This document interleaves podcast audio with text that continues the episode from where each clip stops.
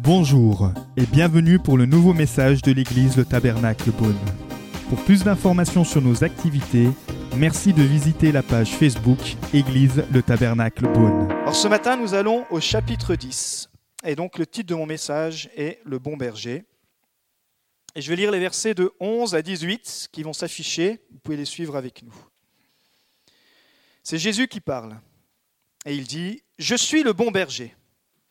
Le bon berger donne sa vie pour ses brebis. Le simple salarié, quant à lui, n'est pas le berger, et les brebis ne lui appartiennent pas.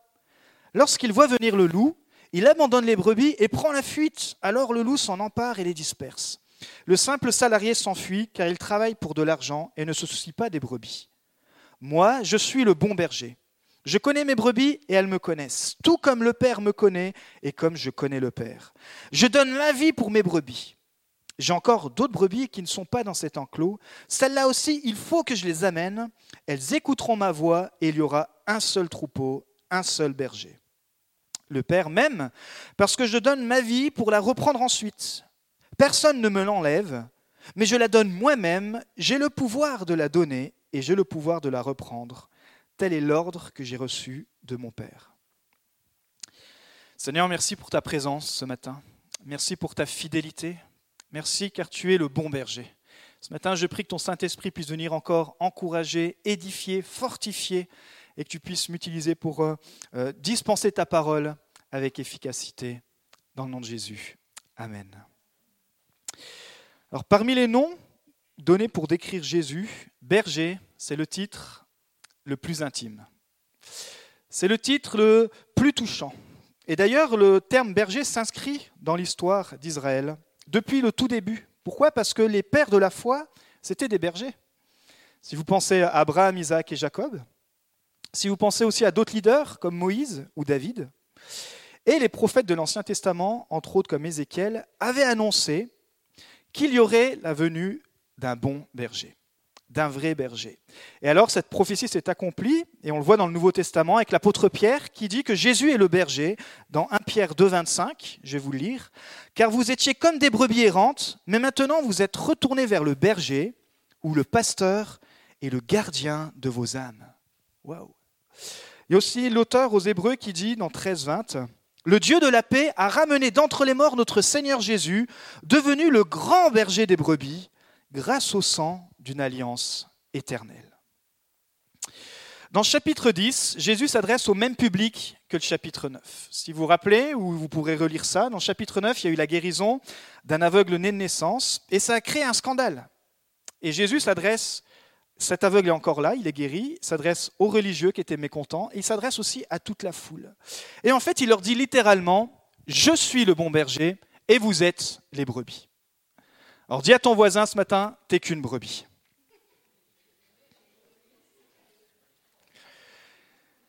C'est un constat. Tout le monde sait que les brebis sont sans défense. C'est l'animal le plus vulnérable. Ils se perdent. Ça exige beaucoup de surveillance et de protection. Elles doivent être lavées. Elles se perdent, donc faut aller chercher, faut aller les secourir. C'est marrant comme animal, une, une, brebis. Mais pourquoi Jésus, il nous compare à des brebis?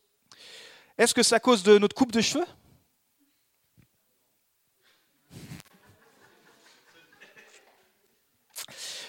Parce que c'est l'animal qui a le plus besoin d'un berger. Et Jésus est en train de dire littéralement, vous l'humanité, vous avez besoin d'être dirigé. Vous avez besoin d'être orienté. Et pour cela, la meilleure personne, c'est Jésus qui est le bon berger. Et Jésus fait la différence entre le simple berger et le bon berger.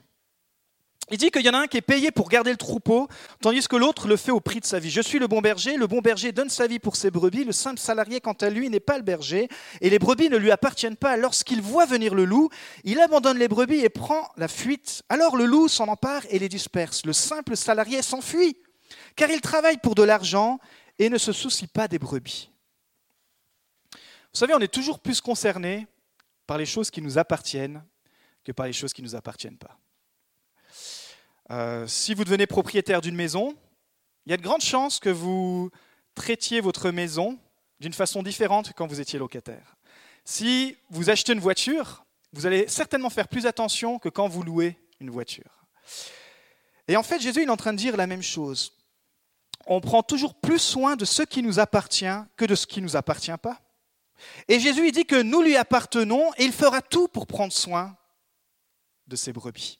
Alors que le simple berger, il voit le danger et il se sauve.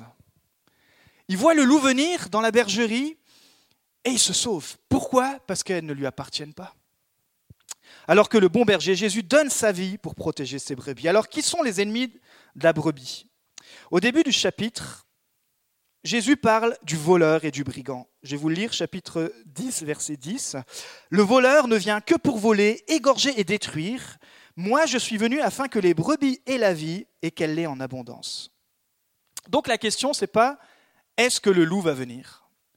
Est-ce que le voleur va venir nous attaquer? Est-ce que le brigand va venir tourner autour de notre maison? Mais c'est plutôt quand? Et à cette réponse, Jésus, il parle du loup et des attaques des brebis qui attaquent les brebis, même s'il y a le berger. Le berger n'empêche pas que le loup vienne attaquer. Mais dans le contexte, Jésus ici s'adresse aux religieux. Et en fait, il est en train littéralement de les traiter de voleurs.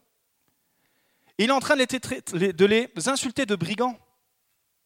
Il est en train de dire, vous les religieux, vous mettez des exigences sur mes brebis, sur mon peuple, que vous-même n'arrivez pas à tenir, et ça met mon peuple dans une condamnation, dans une religiosité, dans, un, euh, dans une vie, on va dire, euh, spirituelle, sous l'oppression et non pas sous la liberté. C'est ce genre de personnes qui volent votre joie. C'est ce genre de personnes qui volent votre passion. Ça va être ces genres de personnes qui vont venir voler même votre foi. Vous êtes passionné pour Dieu, peut-être vous débutez dans la foi et vous allez voir qu'il va y avoir des voleurs de joie, des, brigands qui vont venir saccager votre foi. Vos collègues de travail, ceux qui ne connaissent pas la foi. Pourquoi? Parce que je vous ai dit que la prédication de la croix, c'est une folie. Et quand vous, exposez votre foi ou quand vous êtes passionné de Jésus, ça se voit, ça s'entend, ça fait la différence. Mais vous allez avoir des brigands, des voleurs. Et parfois, on les trouve aussi dans l'Église. Comment ça, pasteur On doit changer de local? On est si bien dans ce petit local. On devra changer de local, mes amis. On devra changer de local. On va s'installer gentiment, mais on devra changer de local. Parce qu'il y a encore plus de brebis qui sont en dehors de la bergerie que dans la bergerie. Jésus parlait aussi des loups dans Matthieu 7,15, mais il y a Paul aussi dans le Nouveau Testament qui va dire aux leaders de l'Église primitive, aux pasteurs de l'Église primitive, il dit, Je sais qu'après mon départ, des loups cruels s'introduiront parmi vous et ils n'épargneront pas le troupeau. En fait, ceux-là, ils sont carrément dans l'Église et ils empêchent que l'Église rentre dans la vision de Dieu. Ils font blocage à la croissance. En fait, ils n'ont pas le fardeau des âmes perdues. Ils ont le fardeau Vous savez, longtemps l'Église a eu cette... Euh, ce péché mignon de penser qu'à elle, de penser qu'à son confort, de penser qu'à euh, ses propres besoins. Le message de Dieu, c'est littéralement non, je me suis incarné dans l'humanité pour venir le trouver et le ramener à la maison. Et nous, l'Église sur Terre, nous sommes quoi? Nous sommes juste l'image visible du Dieu invisible. À plus forte raison, nous devons être ouverts pour que ceux qui ne connaissent pas Dieu puissent le rencontrer. La bonne nouvelle, c'est que Jésus veille sur nous car il est le bon berger. Et on va voir ce matin que c'est ce que David exprime dans l'un des psaumes les plus connus, le psaume 23. Un psaume qu'il a dû écrire à la fin de sa vie, un psaume où il fait littéralement le, parcours. Il nous raconte un petit peu, quelque part, tout ce qu'il a vécu. Et surtout, il nous, il nous parle de cette intimité qu'il avait avec Dieu. Parce que pour lui, Dieu, c'était son berger. Et il avait cette intimité qui pouvait, euh, qui pouvait décrire dans tous ces psaumes. Donc c'est un psaume qui est très court, mais qui est vraiment puissant. Alors on va le lire, il va s'afficher, c'est le psaume 23, cantique de David. L'Éternel est mon berger, je ne manquerai de rien. Il me fait reposer dans de verts pâturages, il me dirige près des eaux paisibles, il restaure mon âme, il me conduit dans les sentiers de la justice à cause de son nom. Et quand je marche dans la vallée de l'ombre de la mort, je ne crains rien, car tu es avec moi, ta houlette et ton bâton me rassurent. Tu dresses devant moi une table en face de mes adversaires. Tu induis ma tête et ma coupe déborde. Oui, le bonheur et la grâce m'accompagneront tous les jours de ma vie et j'habiterai dans la maison de l'Éternel jusqu'à la fin de mes jours. Waouh. David, il commence son texte, son psaume, il commence sa poésie, son chant, en déclarant L'Éternel est mon berger. Voyez l'intimité qu'il avait Je ne sais pas si ce matin tu peux le dire encore. Tu dis, oui, je crois que j'ai reçu Jésus comme mon berger. Et il dit, je ne manquerai de rien. En fait, il est en train de dire, mon berger prendra soin de moi. Comme lui, il prenait soin de ses brebis, il avait cette foi que Dieu était celui qui allait pourvoir. Et vous savez, les premières marches parfois dans la foi chrétienne, c'est de voir comment vous allez gérer, une fois que vous devenez chrétien, les ressources que Dieu a mis entre vos mains. Comment vous allez gérer le travail que Dieu a mis entre vos mains, comment vous allez gérer tout l'aspect financier. Et il y a un principe biblique qu'on appelle les dîmes et les offrandes qui sont un bon test pour la foi. Parce que c'est tellement en dehors de notre culture de ce monde qu'on se demande mais c'est pas possible que je puisse croire que si je vis avec 90% de mon salaire, eh ben, je vais mieux vivre que si je vivais avec 100%. Et pourtant, si, si tu donnes par la foi 10% de ce que Dieu te met entre les mains, tu vivras mieux avec 90%. C'est fou, hein? Mais c'est ce que David dit. Il dit, je crois que mon Dieu pourvoit. Alors ce matin, on va voir trois domaines dans lesquels Jésus est le bon berger et dans lesquels Jésus pourvoit. La première chose, c'est la direction. Les brebis, elles ont besoin d'un berger pour être orientées, pour être bien dirigées. Pourquoi? Parce que les brebis sont vraiment vulnérables. Vous savez, quand on a fait notre voyage de noces avec ma femme en Islande, je me rappelle ces longues routes interminables qui étaient juste magnifiques. Et tout à coup, en fait, c'est limité à 90, mais vous avez envie d'aller à 200 parce qu'il n'y a personne sur la route. Et tout à coup, vous aviez des brebis qui traversaient le chemin. Donc il y avait souvent des pancartes dire attention aux brebis. Et là, pour le coup, c'est une voiture de location, et même si ce n'était pas la nôtre, j'avais pas envie de taper une brebis. Se faire un petit michoui au milieu de l'Islande, ça aurait été sympa, mais rentrer avec une voiture cassée, moins. Mais les brebis sont désorientées, et on s'est dit, mais waouh, ces brebis, elles ont besoin d'un berger. Comment ça se fait qu'elles sont comme ça, perdues Vous savez que quand les brebis sont dans un pâturage, si elles n'ont pas un berger pour les diriger vers d'autres pâturages, elles vont manger dans leur coin, manger, manger, jusqu'à ce qu'il n'y ait plus rien, jusqu'à manger leurs excréments, et jusqu'à en mourir. Elles n'ont pas la capacité par elles-mêmes d'être dirigées vers d'autres pâturages. Et parfois, dans notre vie chrétienne, on est comme ça. On mange ce qui est bon. Le dimanche, on se nourrit. C'est bon la louange, c'était bon la prêche. En tout cas, on l'espère. C'était, on se nourrit d'une bonne nourriture, mais on se nourrit toujours de cette nourriture. Et en fait, dans la semaine, on oublie la bonne nourriture et on mange n'importe quoi. Et on finit avec des intoxications. On finit avec euh, une, spiritualité où finalement, lundi passe, mardi passe et mercredi, puis on se retrouve chaos dans la présence de Dieu, culpabilisé. Tout, non, j'ai encore mangé n'importe quoi. Le bon berger veut nous aider dans notre direction. Et le premier point dans la direction, c'est le contentement et la paix le contentement et la paix. Il dit, il me fait reposer dans de verts pâturages et il me dirige près des eaux paisibles. Le contentement, c'est littéralement ces verts pâturages, c'est la parole de Dieu qui nourrit notre âme. C'est le fait de pouvoir se nourrir au bon endroit. Jésus, on l'avait vu dans le chapitre 1, il dit qu'il est la parole. Il est le logos. On avait vu qu'il est la source, c'est-à-dire qu'il est à l'origine de tout. Et je pense qu'il peut être à l'origine de notre contentement. Il peut nous aider à être contentés, à que notre âme soit rassasiée. Et puis il me dirige près des eaux paisibles. Les eaux paisibles, ça représente souvent le Saint-Esprit et c'est la paix. Il est celui qui te donne la paix. C'est le rôle de ce bon berger. Alors, il y a au moins deux raisons parfois de venir à l'église. On devrait au moins trouver ces deux bonnes raisons. Si vous cherchez une église, voilà moi ce que je ferais. Il faudrait que quand je rentre de l'église, quand je sorte après de l'église, il faudrait que je puisse avoir été nourri et avoir été en paix. Ça, c'est des bons indicateurs. Tu dis, bah voilà, la parole de Dieu ce matin m'a nourri. Et puis j'ai senti la paix. Je ne parle pas de venir avec des mauvaises intentions, mais dire, voilà, vous savez, c'est comme ça qu'on discerne si on est au bon endroit, au bon moment. C'est pareil pour toute situation quand vous cherchez un travail. Du Seigneur, est-ce que tu me donnes la paix? Et est-ce que grâce à ce travail, je vais bien pouvoir nourrir ma famille, etc. C'est souvent qu'on retrouve dans les choses pratiques. Mais il est dit que il me fait reposer, puis il me dirige. Et je crois que dans notre vie qui va à toute vitesse, parfois pour prendre la bonne direction, il faut apprendre à se reposer. Parfois, je ne sais pas, peut-être ce matin tu cherches une direction précise dans ta vie. Mon premier conseil, si tu venais dans mon bureau, qui n'existe pas encore, je te dirais, apprends à te reposer. Apprends à te reposer. Pourquoi? Parfois, moi je vois dans mon travail séculier, je fais beaucoup de kilomètres. J'ai huit départements, donc vous imaginez que je roule beaucoup. Et parfois, le midi, après un sandwich, j'ai un coup de barre. Et je me dis, bah, avant de reprendre la route, ce que je vais faire, c'est que je vais me reposer. Alors je me repose 10 petites minutes, mais après je suis requinqué, j'ai les idées claires, je peux prendre la voiture en étant en forme et je suis sûr que d'être plus, euh, plus vif et de pouvoir rouler avec plus de sécurité. Combien de bonnes décisions avez-vous déjà prises alors que vous étiez stressé, déprimé, que vous étiez fatigué? Combien de bonnes décisions vous avez déjà prises dans cet état-là? Si vous êtes comme moi, aucune. Jamais j'ai pris une bonne décision quand j'étais stressé, fatigué ou quand j'étais épuisé. Certains ne savent pas prendre de bonnes décisions parce que leur âme n'est pas en paix.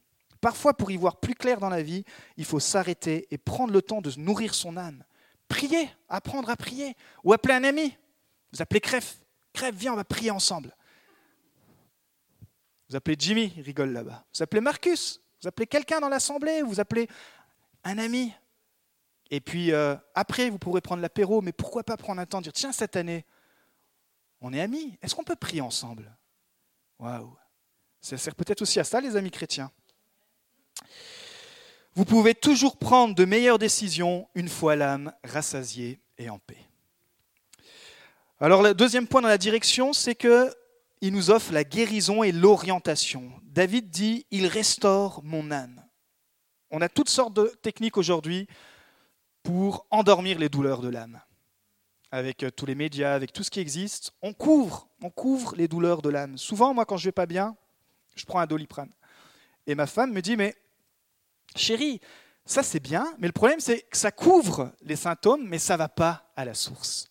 Et c'est vrai. Et parfois, on fait pareil dans notre vie spirituelle. On couvre juste les symptômes, et puis la douleur, elle est encore là. Mais voilà la bonne nouvelle, c'est que tu peux être restauré dans ton âme. Celui qui écrit ce psaume, c'est quand même le gars qui, en parcourant sa vie, a fait une gaffe monumentale au sommet de sa vie. C'est David qui écrit Il restaure mon âme. Il l'écrit dans le contexte où un jour, il a bousillé complètement sa carrière.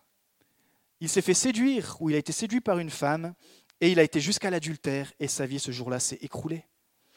Et sa vie, littéralement, tant qu'il ne se repentait pas, il disait dans le psaume 51, ses os s'usaient, c'est-à-dire qu'il était en dépression totale. Il était vraiment, plus personne reconnaissait le roi, il était en deuil continuel, il était vraiment, vraiment pas bien. Mais quand il a reconnu son péché, alors son âme a été restaurée. Et c'est pour ça que le gars, il écrit, il restaure mon âme. Parce que je crois que parfois, en tout cas dans ce contexte-là, ce qui fait du mal à notre âme, c'est le péché.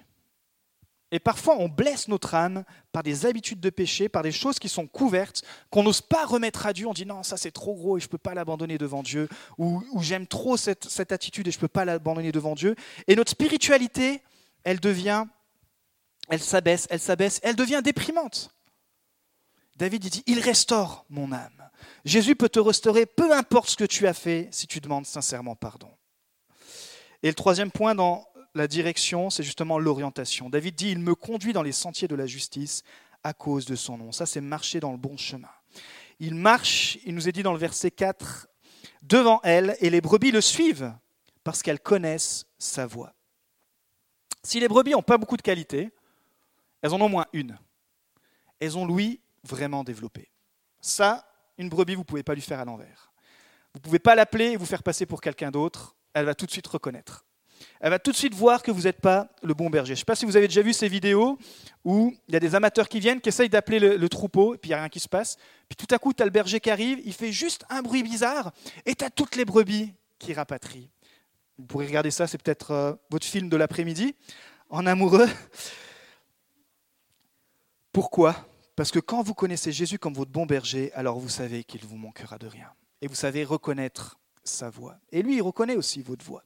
Il suffit de le suivre parce que c'est lui qui porte votre fardeau.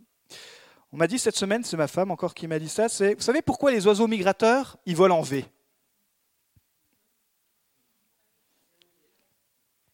Pourquoi les oiseaux Alors, il y a peut-être beaucoup de raisons, mais une des raisons, en tout cas, c'est que la formation en V est plus efficace au point de vue aérodynamique et permet aux oiseaux d'économiser de l'énergie, un peu comme les cyclistes d'un peloton qui se retrouvent pour bénéficier de l'aspect d'aspiration du groupe et réduire les efforts. Et en fait, il nous est dit que pour profiter de la traînée aérodynamique, un oiseau doit non seulement se placer correctement, mais écoutez l'image, mais ajuster le rythme de son battement d'aile en fonction de la distance du leader qui les sépare.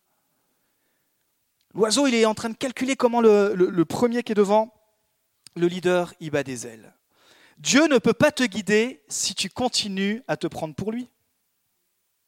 C'est-à-dire, si tu continues à prendre tes propres décisions en disant Dieu, je te laisse de côté, bah, Dieu ne va pas, va pas s'imposer à toi. Mais si tu fais comme les oiseaux migrateurs, tu dis Ok, Dieu, je veux que tu sois mon leader. Je veux te laisser le volant de la voiture. Je veux pouvoir voler dans le ciel, être libre. Mais pour être libre, eh ben, il faut que je suive le leader et que je me mette suivant les battements de ton cœur. Tu dois le suivre, tout simplement. Ne laissez pas les circonstances vous orienter. Ne laissez pas les mauvaises personnes. Ne laissez pas, même parfois, certaines bonnes personnes. Vous avez la responsabilité et vous avez le choix de dire non. Vous savez que vous avez le choix de dire non? Parfois, on n'ose pas dire non, mais tu as le choix de dire non. On est, trop des yes man parfois. Fixe les yeux sur Jésus et tu comprendras et tu croiras que tu ne manqueras de rien. C'est ça le contentement et la paix. C'est la puissance de pouvoir prendre des bonnes décisions, être restauré et bien orienté pour le suivre. Donc on a vu que Jésus, le premier point, il t'apporte la direction. Deuxième point ce matin, c'est que Jésus t'apporte la protection. Quand je marche dans la vallée de l'ombre de la mort, je ne crains aucun mal car tu es avec moi, ta houlette et ton bâton me rassurent. À votre avis, quelle est la plus grande peur des hommes sur Terre? Il y a toutes sortes de phobies. Moi, j'ai peur de me promener dans la forêt la nuit. C'est bizarre, hein? Je vous raconterai pas tout, mais c'est bizarre. Il y en a qui ont peur des araignées. On a, toutes sortes de phobies. Tout à coup, le pasteur, il descend, c'est le gros balèze, il dit ben, Moi, j'ai peur de me balader dans la forêt la nuit. Je vous emmènerai dans les forêts où elle m'a emmené la nuit. Et vous allez voir que tous les films que vous avez vus dans votre jeunesse qu'il fallait pas regarder parce que vos parents disent non, tu regarderas pas Blair Witch, tu ne regarderas pas si tu ne regarderas pas. Et eh bien il y a toutes les images qui viennent et puis vous interprétez tout. Je te suivrai plus dans la nuit. La plus grande peur, c'est celle de la mort. Vous pouvez avoir peur du serpent, mais en fait c'est quoi? C'est pas le serpent que vous avez peur, c'est le venin qui va vous tuer. La plus grande peur sur terre, c'est la mort, la peur de mourir. Et vous savez quoi? Jésus prend notre plus grande peur. Pourquoi? Parce qu'il a vaincu la mort. Il prend la plus grande peur de l'humanité, il dit, mais moi j'ai vaincu la mort. Donc dans la protection, le premier, point, c'est de dire, mais tu es avec moi. La vallée, c'est la métaphore d'un lieu de danger pour les brebis, un lieu de vulnérabilité où la mort pouvait frapper à tout moment par une bête féroce. Nos vallées sont nos épreuves, nos moments où tout semble aller de travers. Je ne sais pas comment vous avez vécu l'année, mais on peut passer des années entières parfois dans les vallées. Et on ne comprend pas, et ça ne sert à rien parfois de, de tout disséquer, c'est juste se dire Seigneur, ok, tu es avec moi. David ne dit pas justement je reste dans la vallée, il dit mais quand je marche? Parce que ce n'est pas un lieu définitif, mais un moment passager dans lequel chacun de vos pas est une victoire vers la sortie. Le bon berger ne permettra pas que vous vous arrêtiez de marcher. Peut-être la marche est pénible, douloureuse, mais tenez bon. Pourquoi? Parce que vous pouvez déclarer le bon berger est avec moi. Tu es avec moi. Et il y a cette expression qui revient, il dit, ta houlette et ton bâton me rassurent. Je sais pas, quand vous étiez petit, quand il y avait le papa qui prenait le bâton, moi ça me rassurait pas beaucoup. Hein. Quand j'avais des obéis qui prenaient la baguette, ça m'a jamais rassuré. La houlette, j'en ai jamais vu, mais le bâton, ça m'a jamais trop rassuré. Et David, il dit, bah, la houlette et le bâton, ça me rassure. J'ai dit, waouh, est-ce qu'il n'avait pas reçu les corrections? Non, en fait, c'est quoi? C'est qu'ici, ils ne sont pas utilisés sur la brebis, mais contre les ennemis de la brebis. Le bâton, c'est pour protéger, ça représente l'autorité, et c'est pour protéger la brebis justement de toutes sortes de menaces, de toutes sortes d'attaques. Et la houlette, en fait, c'était un ustensile avec un sorte de crochet qui permettait de rattraper la brebis quand elle s'égarait du chemin. Donc le berger, il avait le bâton, il avait la houlette, et il était toujours là quand ces brebis devaient le suivre en train d'essayer de les protéger. Une longue baguette qui sert à rassembler les brebis. Quand nous marchons dans cette vallée, que nous voulons tomber de fatigue, parfois le berger prend cette houlette et il nous ramène sur le chemin. Il prend le bâton et dit, t'as eu peur là, mais t'inquiète pas, cette, bête féroce ne viendra plus t'embêter. Vous savez, il y a une parabole que j'aime beaucoup, c'est la parabole de la brebis perdue. Cette parabole, elle est incroyable. Pourquoi? Parce que Jésus, il prend l'histoire d'un berger qui a 100 brebis, un beau troupeau. En plus, dans le contexte 100 brebis, à l'époque, c'était déjà pas mal. Et il dit que sur les 100 brebis, il y en a une qui se perd le, berger, tous les soirs, il, compte avec le bâton, justement, il fait rentrer les brebis, il dit, bon, il m'en manque une. Il nous a dit qu'il laisse les 99 qui sont en bonne santé et qu'il va parcourir toutes les vallées, quitte à laisser les 99 en danger, des loups, pour aller chercher celle qui est perdue. Il abandonne celle qui se sent en bonne santé pour aller à la recherche de celle qui est perdue. Et vous savez, quand il la retrouve, généralement, les brebis, quand elles tombent sur le côté, c'est très difficile pour elles de se remettre debout. Peut-être que dans la vallée, elle est tombée, elle a, peut-être trébuché. Il la retrouve et il nous est dit qu'il la met gentiment sur ses épaules et il la ramène à la bergerie. Mais il ne la ramène pas d'une façon, on va dire, euh, juste normale il la ramène et c'est la fête. Il appelle les voisins, il appelle tout le monde, il dit J'ai retrouvé ma brebis, j'ai enfin retrouvé celle qui était perdue. Et ils font une fête de fou. En fait, à chaque fois qu'il y avait une brebis qui était perdue, les villageois étaient contents parce que c'était la grosse fête du Nouvel An. Ils étaient là, le berger, avec Jésus, on va faire la fête. Je ne sais pas si vous avez déjà perdu quelque chose de valeur. Quand on retrouve ce qu'on a perdu, on est bien plus intéressé par se réjouir d'avoir retrouvé cette chose que de se prendre la tête ou de se disputer pour se dire ben, comment ça se fait qu'on avait perdu cette chose? Vous n'êtes pas d'accord?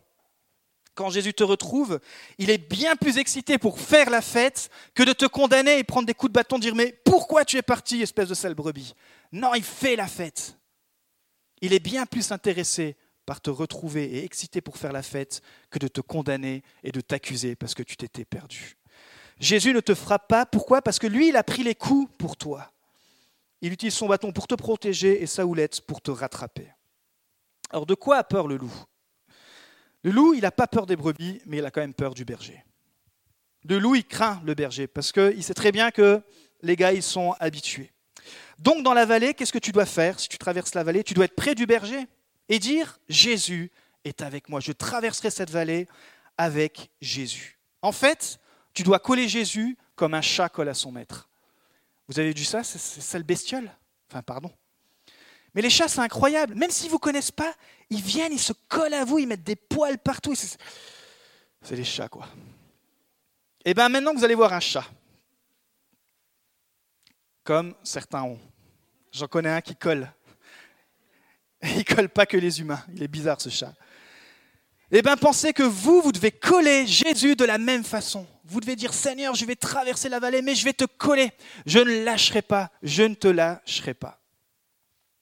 Deuxième point dans la protection, c'est qu'il est dit, tu me remplis dans la bataille.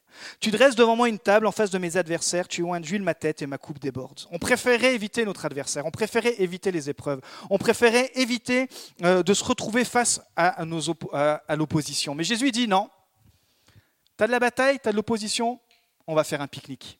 On va faire un pique-nique en face de tes ennemis. On va dresser la table. On va faire un super repas. Pourquoi? Pour qu'ils puissent voir que moi je suis le bon berger et que je te remplis de mon esprit jusqu'à déborder. Vous ne pouvez déborder que de ce que vous êtes rempli.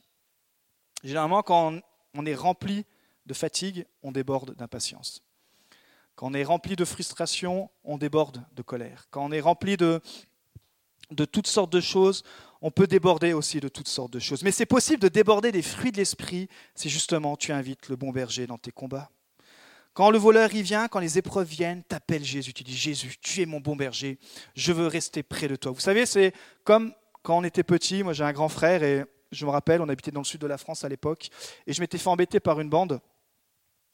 Et je leur avais dit, comme ils connaissaient mon grand frère, si vous continuez, eh ben, je vais appeler mon grand frère. Ça avait tout de suite calmé le jeu, vous voyez. Mais vous pouvez faire pareil. Jésus, c'est ton grand frère. C'est notre bon berger. Et quand tu as l'ennemi qui vient, quand tu as le diable qui vient, quand tu as les menaces qui viennent, tu peux lui dire écoute, tu sais pas que moi, mon grand frère Jésus, il t'a vaincu à la mort. Si, tu le sais justement. Et je te le rappeler, Jésus est avec moi. Tu peux faire appel à Jésus comme à un grand frère. Parce que c'est lui seul qui pourvoit à ta direction et à ta protection. C'est une bonne nouvelle. Parce que personne n'a besoin de se prendre pour le bon berger. Que ce soit le pasteur, que ce soit quelqu'un d'autre. Vous n'avez pas besoin de vous prendre pour le bon berger, en fait. Pourquoi? Parce que c'est lui qui est le bon berger, c'est lui qui pourvoit, c'est lui qui donne la protection maximale. Tu travailles dur, mais c'est Dieu qui pourvoit. Tu peux acheter une alarme pour ta maison, mais c'est Dieu qui protège ta maison. Amen. Alors la troisième chose qu'on va voir ce matin, on a vu que Jésus nous procure la direction, Jésus nous donne la protection et enfin, dernièrement, Jésus nous donne la bénédiction. Oui, le bonheur et la grâce m'accompagneront tous les jours de ma vie et j'habiterai dans la maison de l'Éternel jusqu'à la fin de mes jours. Waouh, bonheur, grâce, vie éternelle. Ça, ça sera un, beau package pour l'année 2000 qui vient, l'année 2019 qui arrive. Je ne sais pas si vous avez connu le bonheur, je ne sais pas où vous en êtes au niveau de la grâce, je ne sais pas si vous êtes sauvé, mais ça, ça pourrait être le cadeau à saisir à la fin de ce culte ce matin, dire waouh, oui, je veux peut-être goûter en fait à ce bonheur que Jésus me promet. Je veux peut-être goûter à cette vie éternelle. Dans la maison de Dieu, il y a la direction, la protection et la bénédiction. C'est pour ça que le psalmiste dit oui. C'est comme une affirmation, c'est comme si tout à coup il voulait rattirer notre attention. Il dit mais oui, ça existe, c'est une affirmation. C'est une garantie, un certificat pour la vie. Alors comment c'est possible? Le fait surprenant, c'est que le berger est devenu une brebis. On n'a jamais entendu ça dans l'histoire. Écoutez-moi bien. Dans l'Ancien Testament, il écrit dans Ésaïe 53,16, je vais vous le lire en parlant de Jésus. Il a été maltraité, il s'est humilié, il n'a pas ouvert la bouche. Pareil à un agneau qu'on mène à l'abattoir, à une brebis muette devant ceux qu'on l'attendent. Il n'a pas ouvert la bouche. Dans l'ancien modèle, le pasteur ou le prêtre, il devait prendre une brebis et l'amener à l'autel, sacrifier la, brebis pour prendre les péchés du peuple. Ça va, tout le monde est à l'aise avec ça? Vous avez, déjà, saisi cette, histoire-là? Dans le Nouveau Testament avec Jésus, c'est un truc incroyable quand vous y pensez. C'est le berger Jésus qui se sacrifie pour devenir celui qui prend nos péchés et pour sauver ses brebis. C'est le berger qui se sacrifie pour sauver les brebis. Avant, c'était la brebis qu'on devait sacrifier. Maintenant, c'est le berger qui s'est sacrifié. C'est juste incroyable. Imaginez ce que Jésus a fait pour vous, pour moi. Jésus sacrifié pour pouvoir à tous vos besoins. À la croix, il t'offre une nouvelle direction, c'est la vie éternelle. Il t'offre une protection totale. Tu peux le prendre comme ton grand frère, tu peux l'appeler car il a vaincu le diable il te donne toutes les bénédictions. Je vous ai dit, toutes les bénédictions célestes sont entre les mains de ceux qui croient en lui. Pourquoi? Parce que tu deviens enfant de Dieu. Alors j'aimerais juste qu'on puisse terminer par la prière et je vais vous inviter à vous lever. Nous espérons que vous avez apprécié le message de cette semaine. Pour plus d'informations sur notre Église, merci de visiter la page Facebook Église le Tabernacle Beaune.